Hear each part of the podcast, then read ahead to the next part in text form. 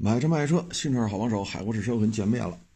今天呢，咱说说东营宝马马自达啊，马自达呢现在在华销售八个车系，嗯，没有查到厂家公布的数据。我拿计算器一一个车系一个车系加，加完之后呢，它一共卖了八万八千五百六十四台。这个销量呢，我查了一下，二二年，二二年马自达在国内卖了十万零八千，嗯。去年卖了八万零八千，等于销量进一步下滑。一几年的时候呢，还能卖到二十多万，啊，现在销量就只有八万多了。车系不少，八个车系，但是这里边呢，说什么好呢？嗯，新能源，嗯，只只有一个那个马自达 C 叉杠三零 EV。啊，其他的就都不是了。卖的最好的是昂克赛拉，四万九；C 叉五一万七；C 叉五零一万；C 叉四三千九。阿特兹还在产呢，真是没想到，三千四；C 叉三零两千六；C 叉八七百八十辆；C 叉三零 EV 一百八十五辆。可以说，新能源市场马自达是完败的，一百八十五辆。哎呀，这要搁比亚迪，是不是也就半个小时的量啊？它一年才卖一百八十五，马达的车呢，颜值是比较有特点的，但是呢，这种偏圆润、偏流畅的这种这种感觉，在 SUV 圈子里不是太合适啊。你看其他品牌啊，就是 SUV 是有 SUV 的样子，多少都有一些棱角啊，但是马达的 SUV 呢，普遍都是。流线型的线条，啊，嗯，阳刚之美嘛，那种刚毅硬朗啊，好像马达的造型语言当中没有这些东西，所以它做轿车还是比较合适。可是现在做轿车呢，哎呀，它的车型也很少。你这里边阿特兹算一个啊，然后昂克赛拉算一个，八个车只有俩算轿车，剩下六个都是 SUV。现在轿车圈子里呢，昂克赛拉的销量也是逐渐的下滑。刚上市那会儿吧，一个月卖一万，啊，但是现在这个价格不行啊。嗯，虽然说它也调价啊，它也调价。你比如手动挡的八万九千九，自动挡的九万九千九，啊，这个确实这个价格不能说贵啊。但是现在看呢，还是卖不动。轴距呢？你说短吗？两米七二六，呃，这个轴距真的不算短了。啊，咱们之前聊那朗逸、朗逸新锐，这俩轴距都到不了两米七六，呃，两米七二六。啊，但是马达的车呢，它就存在一个问题，就是看轴距，这是一回事后排空间又是一回事儿你像 C 叉五啊，这车轴距也不老短，但是你跟同样两米七的老胜达，北京现代的老胜达啊，嗯，包括跟老奇骏二点五四缸自吸那个啊，现在不是被三缸的替代了？你看轴距都差不多，但是后排空间差很多啊，这就是 C 叉五的昂克赛拉啊所展示出来这种状态。你包括那 C 叉三零，那车一上市，当时一小兄弟是做什么？他说做媒体测试吧？弄了一车，走开开去，我们一起去开那个媒体试驾车了。好家伙，这我坐那后排，顶天立地的。我说这是 SUV 吗？你从上往下看，比如停在楼梯边上，上楼梯往下看，回头一看，好家伙，这不就一两厢昂克赛拉吗？两厢昂克赛拉的跨界版呀！看不出来这是个 SUV 了，后排空间太不实用了。那马达的车呢？对于空间来讲，它应该说跟本田走到两个极端。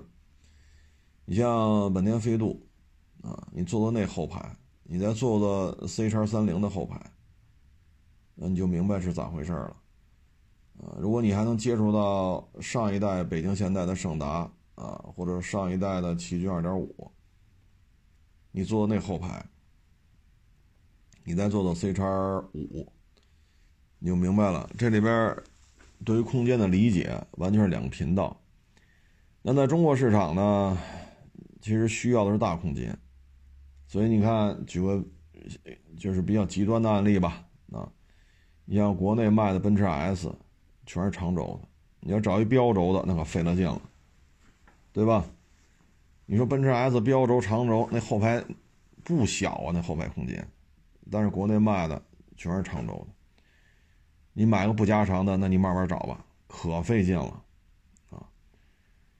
你再往小了说，你看这个卡罗拉弄个两米七五的，啊，加长版，啊，帕萨特、迈腾、A 四、宝马三，啊，但是他就不这样做，那咱也没办法，啊，凡是。跟中国市场对着干的都没有好下场，啊，你标致雪铁龙，我就是我，不一样的烟火，那你就爱死哪死哪去呗。你现在销量就成这个样子了，那没办法。你看雷诺就不这样，雷诺就拉着中国的这些，你比如说吉利星越 L 挂上雷诺标去韩国生产，出口到欧洲，那雷诺想得明白。包括达契亚那春天，那不就是东风小康吗？换上大契亚的标，在中国生产，然后运到欧洲卖去，拿到了法国新能源车的销冠。雷诺想得开，那雷诺就挣钱。但是你想不开，想不开，那就对着干呗，对吧？我就是我不一样的烟火，那你就较劲吧。包括马达也是，啊，不以后排空间为卖点，那要不你就玩调性。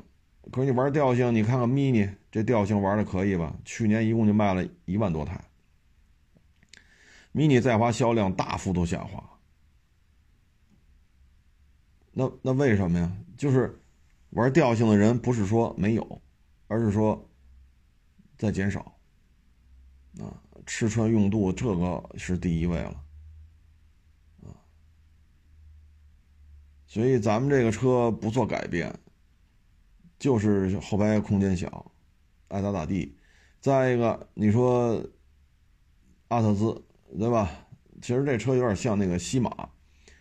你说西马非说标榜运动型中型轿车啊？你说我这个避震不一样啊，我这个不一样那不一样，动力呢？结果呢，2.0T 给了天籁，2.5自吸给了西马，你这不是？哎，这都没法聊了，这都到了马达这儿，就也是这个问题。阿特兹，你说你能跑多快？就一味的去提高发动机的压缩比，挑汽油、挑机油啊，包括你这发动机本身的耐用度，你要么接触一些大功率数的，那真不灵啊。大功率数的啊，你再追求强这个强化程度，你也是个自吸2.5啊。人都不用拿 2.0T 来，拿个 1.8T 你都追不上。所以运动来运动去，在绝对的动力面前，咱这个当然车开的很轻快啊，C 叉三零、阿特兹、C 叉五，这车开起来很轻快，没毛病啊。城市里开着你感觉很很灵动，但是绝对的加速度是跟不上的啊。也就是说，马达在国内呢不改变后排空间，啊，不引进更强的动力。新能源这一块呢，渐行渐远，啊，就卖了一百八十五辆 C 叉三零 EV，啊，那你让咱说什么好？还一个呢，就是企业的战略布局，一马啊，长马这两个合作伙伴原来是四百家经销商，啊，差不多啊，咱不去说具体是多少多少，大概其实在四百家。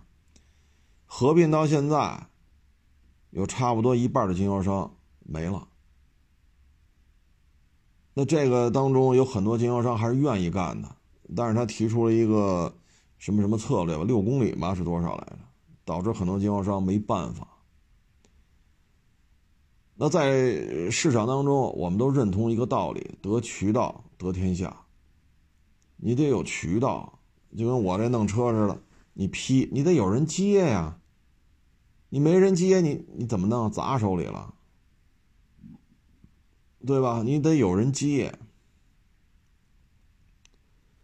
但是这么对待自己经销商这个网络的，真是不多见，还是应该保留啊。当然，你说俩店门挨门，或者门对门，就隔个马路，那这个确实得 琢磨琢磨了。但如果说六公里这个，我觉得没有必要，真的没有必要啊。你在北京，你你走走你就知道六公里得多老远，那中间隔着多少个社区。啊你哎，他有些时候这就属于判断的问题了。再说了，经销商在这摆着卖，他也不用你主机厂掏房租，他也不用你主机厂掏人工，都是人家独立法人，人自己承担所有的费用。那他何苦呢？经销商网络的快速缩水，这里边有些确实不想干了，那有些确实想干，那想干的人留着呀。所以呢，就这几个点。第一呢，不愿意去做后排空间的改变，针对这种大空间需求的，就后排大空间需求的客户研发对应的产品。动力呢，一味的去提高强化程度，这个2.5自吸怎么强化，你也追不上 1.8T，就别说跟 2.0T 去比去了。而反过来，强化程度太高，对于机油、汽油以及大公里数之后的耐用度，这都是一个挑战。啊，然后就是新能源严重的滞后。啊，他这方面做的还不如别克，做的还不如宝马。接下来就是他这对于经销商的这个态度。啊，如果留着呢，四百家，比如说有一百家不干了，你留着三百家。那你留着三百家，那你跟现在不到二百家，这不是一概念啊！所以这就是几个原因吧，就导致它销量从去年的十万啊，前年的十万零八千变成现在的八万八千多。新产品呢也不是没有，你像 C 叉五零，但是这台车呢，我们觉得就很奇怪，也就是说，咱这个 SUV 啊，咱这轴距。嗯，实际上咱是要比 C 叉五零要长很多，对吧？咱要咱要比人家长很多，但是呢，动力系统没有什么太大的区别，那你这加速度可怎么办呢？对吗？那您说这加速度怎么办？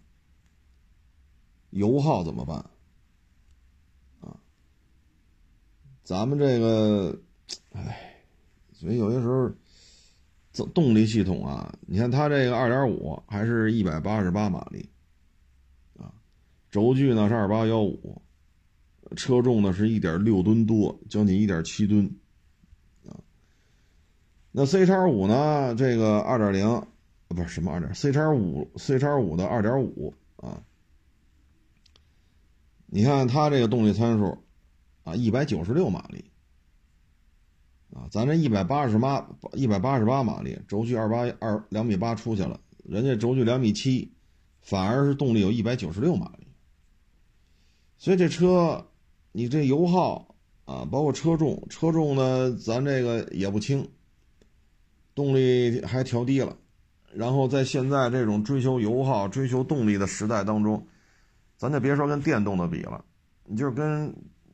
价格差不多，竞品车型去比去，咱不占优势啊，对吧？你说比油耗，那 RAV4 有油电混，呃，CRV 也有这种插混，啊，那咱们这个其他的车型，你像途观 L，人有 2.0T，咱要比动力，咱跑得过 2.0T 的途观 L 吗？咱要比油耗，咱比得过 RAV4 油电混和 CRV 插混吗？您说咱比得过谁？你说要比个儿大，那那那昂克那昂克威吧，应该叫啊，昂克旗更大了，叫昂克威啊，咱比人家宽敞吗？对吧？所以咱这车到底卖点是什么呢？宽广的后排空间，这。咱咱这后排空间真的是傲视群雄了吗？但是轴距确实超过两米八了。你看现在就这车油耗很好吗？你比 RAV4 油电混还低，这不可能吧？你这纯自吸，比 C 叉五的动力还调低了，那一百九十六，咱这一百八十八，动力还调低了，还比人家重。那跑得快吗？所以你说这车，哎呀，就是你的卖点是什么？你从侧后方看，这台车地柱过于的曲线化了，需要一些硬朗，需要一些阳刚。但是你看侧后方看，地柱太过于曲线了，圆润了，啊，嗯，所以像这车费了半天劲搞出来了，搞出来之后。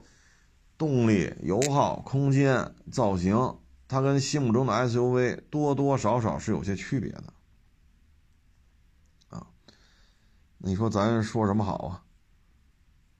对吧？那一这那 C 叉五也是二点五，一百九十六马力，二百五十二牛米，啊，然后人家轴距比咱这短，啊，那咱这个呢？你这一百八十八马力。啊，你这动力还还比人家低，扭矩是二百五，啊，哎，这东西反正是，我觉着是比较神奇吧。当然了，现在说上了油电混了啊，上了油电混了，嗯，油电混呢也有四驱了，啊，但是晚不晚呀？二三年就这样了，我们只能看二四年了。现在说我们有油电混，对吧？我们油耗低了，但是二三年已经结束了。现在买车人家不考虑你这个品牌了，那你咋整？为什么一开始不上油电混呢？既然说已经跟了丰田了，对吧？咱也拜了码头了，那就一开始上市直接把丰田的油电混端过来不就完了吗？这里边他挣了钱了，那丰田也能分点啊。因为你这属于控股啊，马达挣钱了，斯巴鲁挣钱了，大发挣钱了，丰田都能提成。再一个，你你的这些东西很多也是来自于丰田商业帝国呀，对吧？你整车销售提成，人家丰田提点应该的，因为人家控股了。你从人家那儿采购零配件，丰田商业帝国里边，那丰田商业帝国的利润也是丰田的，那丰田何乐而不为呢？那为什么就先上油的后上油电混呢？啊，所以这有些策略规划呀，确实，呃，理解不了啊。咱们看看马自达在北美啊，北美呢卖了三十六万三，二零二三年啊，嗯，说卖的还不错，比过去疫情期间这几年卖的都要好。这里边呢，老战士 C 叉五在北美卖了十五万三。C 叉五零呢，卖下了四万多，啊，卖了四万多。C 叉九零呢，卖了三万九，啊，这是纵置后驱平台的，啊，嗯，其他的车型哦，对，MX 五那敞篷小跑，啊，卖了八千多台，啊，卖了八千多，其他的没查到。呃大概其实这么多，一共卖了三十六万三，在北美。所以马达全球业务总的基数也不大啊，因为你看本田俩本田摘出一个来，在国内销量都能超过五十万；俩丰田摘出来也都能超过五十万；俩大众摘出来都能单独看哪个南大众、北大众都能超过一百万。所以马达全球业务其实做的也一般。啊，卖的也不是太多，啊，再一个呢，这车像 C 叉九零，对吧？这个后驱纵置平台，这个车呢，在那边差不多要卖五六万刀，五六万刀，五六万刀的话，那基本上就跟普拉多 2.4T 的价格差不多了，那这车我们可以参照一下，国产会卖多少钱？就以马达现在国内的号召力，它要卖这个价很困难，啊，C 叉九零一共就卖了三万九千五百台在北美，啊，嗯，其实这销量也谈不上高，啊，这个销量，因为在北美这个价位能买到很多车，啊，就大块头的。嗨，小而美啊，小而美，这话对于马达来讲一语双关，小而美。啊，你可以理解为后排空间，你也可以理解为企业规模。啊。你都可以理解，还有一个美可以体现为视觉效果，也可以体现为驾驶感受，所以这是一语双关，小而美，啊，呃，但是现在也无所谓吧，他只要把这个什么六直列六缸啊、纵置后驱啊，把这些东西搞出来就 OK 了，对吧？因为是丰田给他的任务，搞出来就 OK 了，然后丰田拿着这平台干别的去，啊，你这一点你可以看 BRZ 和八六。啊这一点你还可以看一下那个宝马和苏博拉或者苏泊尔啊，甭管叫什么。当然，宝马不是丰田的控股啊，就说这个玩法啊，丰田下任务，有人接单，丰田出点钱就完了，然后丰丰田的产品线就丰富一些，仅此而已。但是它这个马自达是是是丰田被就是丰田把它控股了，所以技术支持会更多啊。倒肯定是倒不了，混呗，啊，至于说在国内，那咱也不好说，啊，反正英菲尼迪，啊，斯柯达，这混的都远不如马自达，啊，英菲尼迪和那个斯柯达加一块也卖不到八万八，马达凭借一己之力卖到了八万八，啊，所以你说倒吗？可能丰田这边。的意见可能更重要一些吧，啊，所以这就是顺势而为，啊，顺势而为。你说卖的好的，你像昂克赛拉这个级别的，轩逸、朗逸，这年销都能做到三十多万，这一款车的销量按八万八来算，够马自达干四年的。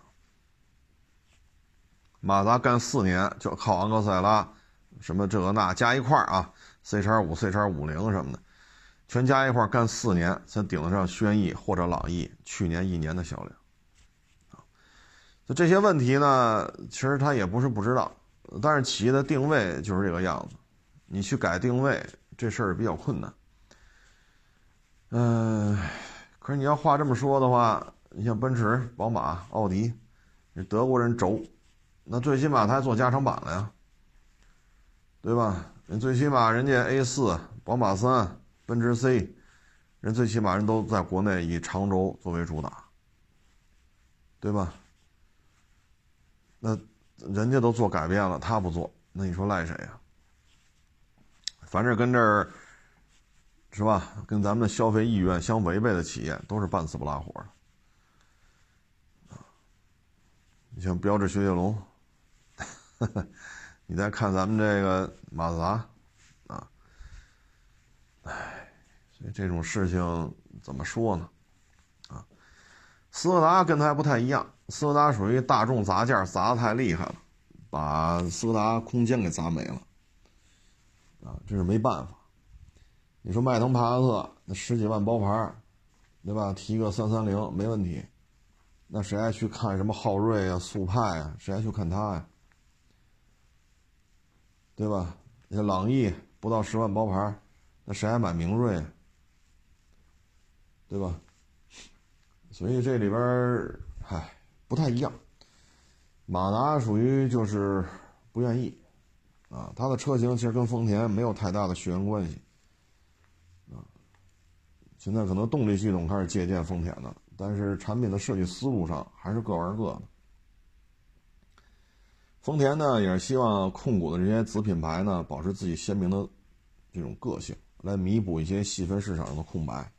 啊，你比如卡罗拉、雷凌，啊，甭管叫什么名字吧，你这开起来，你要再你再开一个昂克赛拉2.0，你会发现跑跑山去、弯道完全不是一感觉，啊，完全不是一感觉。所以对于丰田来讲，也希望有一些这些车型弥补细分市场的不足。也是有它的道理，啊，你像 C 叉三零，你再看看锋兰达，这俩车这后排，哎呦我去，唉，所以马达就是填缝儿，啊，对于丰田来讲呢，十一不缺就行了，啊，大东家交代的任务都给弄了，呃，直列六缸啊，纵置后驱啊，哎，行了，这就算交差了，啊，肯定给你开工钱，啊，肯定不能让你饿着，大概其实就就是这么一定位吧。至于说退出不退出的，这咱不好说。你说现在 C 叉五零有混动了，油电混的四驱了，但是历史时机晚了。咱们之前一直说这车一九年上市最好。一九年的时候，造车新势力煽火还没煽火到今天这个地步，啊，很多人还没有被洗脑，啊，那会儿上就好了，哪怕也是一九年上油车，二零年上油电混都可以，但是现在真的是晚了，唉。所以马达在华的这个业务啊，这个节奏啊，战略布局啊，我觉得都没跟上趟啊，都没跟上趟新产品研发的投放的这个频率啊，也确实差了点说白了就是家底薄，啊，就是家底薄。你说本田家底薄，那跟马自达比，那还是要好很多，啊，还是要好很多。你最起码人家这几年。每年都有新产品的热度，对吧？那 CRV 换代，飞度换代，雅阁换代，对吧？人这战略车型还保持了足够的热度，然后这中间还有什么叉 V、缤智、HRV 啊，等等等等吧。你看过去这四年，人家新产品可多了，咔咔搁那换代，人有足够的关注度。那咱们这有啥呀？就一 C 叉五零。这这几年了，你让经销商怎么活，啊？所以家底薄，你看出来了，啊？这本田要跟他比，本田都本田都属于家底厚的，这就没招了，啊！这种个性化的企业只能是个性化的活着，那个性化的活着就不可能有太大的销量，啊，这也是没有办法的事情，啊，至于说你心疼啊，你看不惯呀，你这个你那个，现状就是这样。啊日本人都不着急，你说咱着什么急？呃，马达呢，曾经也有很多的车型，比如说，我有时候发微博上啊，什么 B 两千，啊九二九，还有马达那个六缸 MPV，啊，这在二十多年前、三十年前，马达有好多这种车，那会儿真是人丁兴旺，啊，枝繁叶茂。你现在呢？马达的皮卡也有 BT 五零吧，但是那车是套牌，不是套牌啊，就换标车，啊，算是一换标车。剩下的 MPV 不玩了，马五、马八，啊，更大级别的轿车也不做了，阿特斯就到头了，啊，所以弄个轴距两米九以上的，那我们只能期待了，对吧？直接六缸后驱纵置，我们只能期待这个平台的轿车早日面世了。但是从九二九到即将面世的这个直列六缸纵置后驱的轿车平台，在这之间隔的年头有点长，啊，可能很多网友都不知道九二九长什么模样，可以上网搜一下啊，九二九原来叫六二六、三二三、九二九啊，这中间跨度太大，断档了，产品断档了，唉，所以现在产品越做越少。啊，新能源呢又没跟上，那就没招了。你看雷诺是吧，愤然离开中国市场，但是人家偷偷摸的，什么事儿都没耽误啊。达契亚春天一度拿到了法国新能源销冠啊，你这挣着钱了，对吧？吉利的车韩国生产挂雷诺标，这也是挣钱啊。啊，你不规避了这个。研发的风险，研发的天价的费用，你觉得这开着还行，拆开看也还可以。耐久性耐久性试验，你你做完了，你觉得也行，那直接商量多少钱换标，这省事儿啊，你也规避掉很多风险啊。啊，但是马达够呛，马马达这个企业啊，在国内有三十多年了吧，自始至终，唉。就是这个状态，啊，自始至终就是这个状态。反正我觉得这个企业有些有些地方聪明的不是地儿啊。你比如说增压化，一二年、一三年开始，BBA 就全面增压化了，十几年前就开始了啊。什么宝马五是吧？啊，一一二年、一三年啊，什么奔驰 E 啊、奥迪啊，奥迪就更早了，A 六更早就开始增压化。但是马自达的增压发动机这。曾经国内卖过 2.3T 的，那叫什么 C 叉七吧，我还收过一个，啊，收过一个。开着真慢，跑着，然后耗量可不低。这玩意儿你说，啊，所以现在呢，就是一一直执着于高压缩比、高强化程度的自吸引擎，但是你受制于本本身产品的这种档次、规模、品牌的规模、品品牌的高度。你没法做大，你说弄个四点零、五点零，这也不现实。那你二点五自吸、二点零自吸，你面对这些增压化，你跑得过谁呀？对吗？就像咱们说的 C 叉五零，二点五，一百八十八马力，你跑得过二点零 T 的三八零的途观 L 吗？跑得过吗？啊，所以这里边，嗨。就随他吧，啊，反正也是一个偏个化、偏个性化的企业，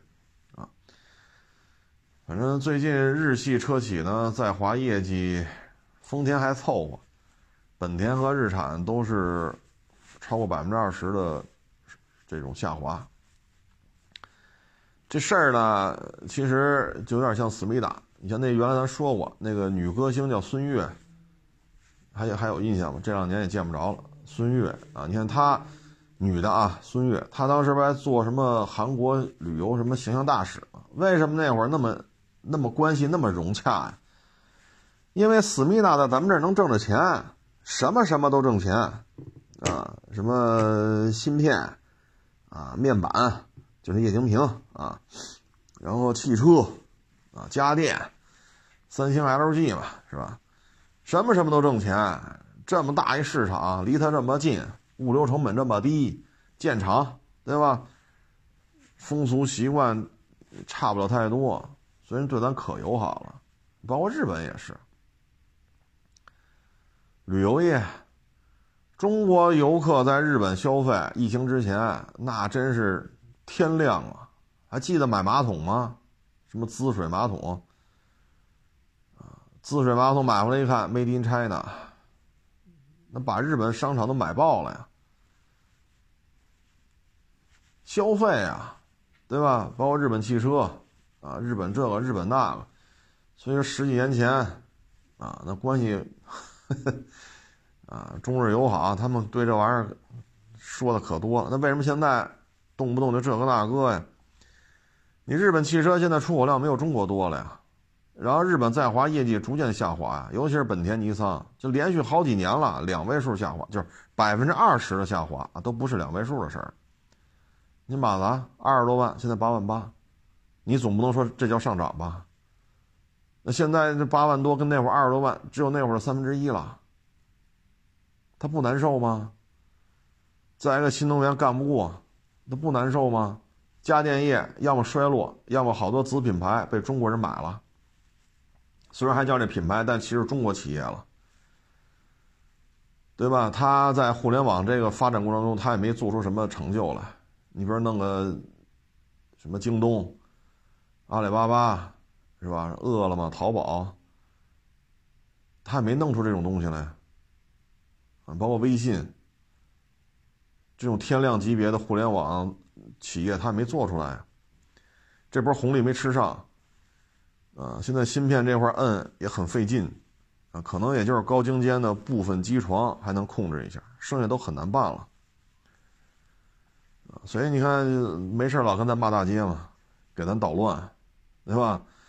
现在蔡省长下去了，新上来的这个跟他眉来眼去的，为什么呀？挣不着钱了，啊，现在也不提这个了，尤其是思密达，那更倒霉。啊包括前两天咱们南昌舰跟美国大航母在海上斗斗了那么长时间，最后大航母也没招了，斗不过，要不回来通报嘉奖呢？一艘南昌舰零五五一万多吨，跟一个航母编队较劲，较了那么长时间，大家可以看看详细报道。那不是偶遇，是吧？公海擦肩而过啊，互相致敬，打个招呼，不是这么简单。那现在他这军事层面也那会儿八八舰队，哎呀，人家瞧不起咱们，咱们三个舰队加一块儿也干不过一个八八舰队。当时的八八舰队起步就四个，啊，在二十多年前，九十年呃快三十年前的事儿，二十多年前了。你现在呢，干不过。啊真是干不过，哎，所以随着他们在华利益越来越困难，啊，他们就开始由亲善改成骂大街啊，这是必然的。其实他们也在赌，看看中美之间到底谁先完犊子。他们也在赌，啊，如果美国这次扛不住了，快速衰落。那以后那又开始回到友好、友好再友好了，啊！你看这两天这 这中东打的这热闹，我操！哎呀，伊朗也开始打了，巴基斯坦和伊朗，这不是异地用警吗？这就是，对吧？这不就是异地用警吗？你那儿有你的内鬼，对吧？你清理不干净，什么宗教啊、部落啊，他有些事儿也摘不干净。那刚才你过来打了呗，这就没有内鬼了，一打一个准儿。那我打你那边呗，一打一个准儿，然后双方啊挺好挺好挺好，面上你骂我两句，我骂你两句，其实背后就玩呗。你等把 ISIS 也好，以色列也好，大老美也好，啊，在中东这些国家安插这些基地，啊，这些据点，一个一个采用异地用警的方式，全给它清干净，那接下来以色列会是什么下场？啊，所以你看，巴基斯坦和伊朗就跟这儿，这不是。这唱戏玩呢，跟这儿啊，包括胡塞武装跟大老美这儿真论呐。假如说哪天证据确凿，一架美机、一架美国的军机被打下来了，这对于美国来讲更难受啊。要知道 F 十五啊，什么什么什么阵风啊，什么乱七八糟的，当年拖拖鞋军跟沙特干的时候，可都给打下来过啊。所以这就是一个局啊，他们也在赌一个思密达一脚盆机，一旦这边盯不住了，因为现在确实摁不住啊，大毛二毛啊，伊朗、胡塞武装、黎巴嫩、哈马斯，我操！哎呀，这现在就互相异地用警啊，要么炸叙利亚的这些以色列、美国的基地，要么炸伊拉克的美军基地，要么就是。这个巴基斯坦炸伊朗，伊朗炸巴基斯坦，就互相炸着玩其实就是清除啊，这个要么大老美，要么以色列啊，清除他们在这些国家的基地据点啊。哎呀，这对于他来讲也是个损失。再一个，你跟胡塞武装昨天哎说是八十多枚战斧，好家伙，您这八十多枚战斧的话，哎呦喂，这几亿刀了就扔出去了啊。然后胡塞武装这边一点不含糊，接着打。我操，八十多个战斧，再加上什么这个那个，这一天英美扔出去一两百枚导弹，这胡塞武装一点不含糊，接着打。那这这成本不一样啊！这两千三千美元的无人机和他妈的八十多枚战斧，这这成本差太多了。他扔一百架过来。能有几万美元呀？啊，多说点，一百万美元这都到不了。那您这八十多枚战斧呢？这这几亿刀了啊！我操，这这这这个成本差距不是一点半点啊！所以咱就看吧啊，将来大老美这种玩法，包括大毛二毛啊，都在给美国这放血。如果美国真是衰落了，那像脚盆机和思密达立马也就怂了。哎，就是一个此消彼长的过程。哎，行了，不多聊了啊！谢谢大家支持捧场，欢迎关注新浪微博“海阔试车手”。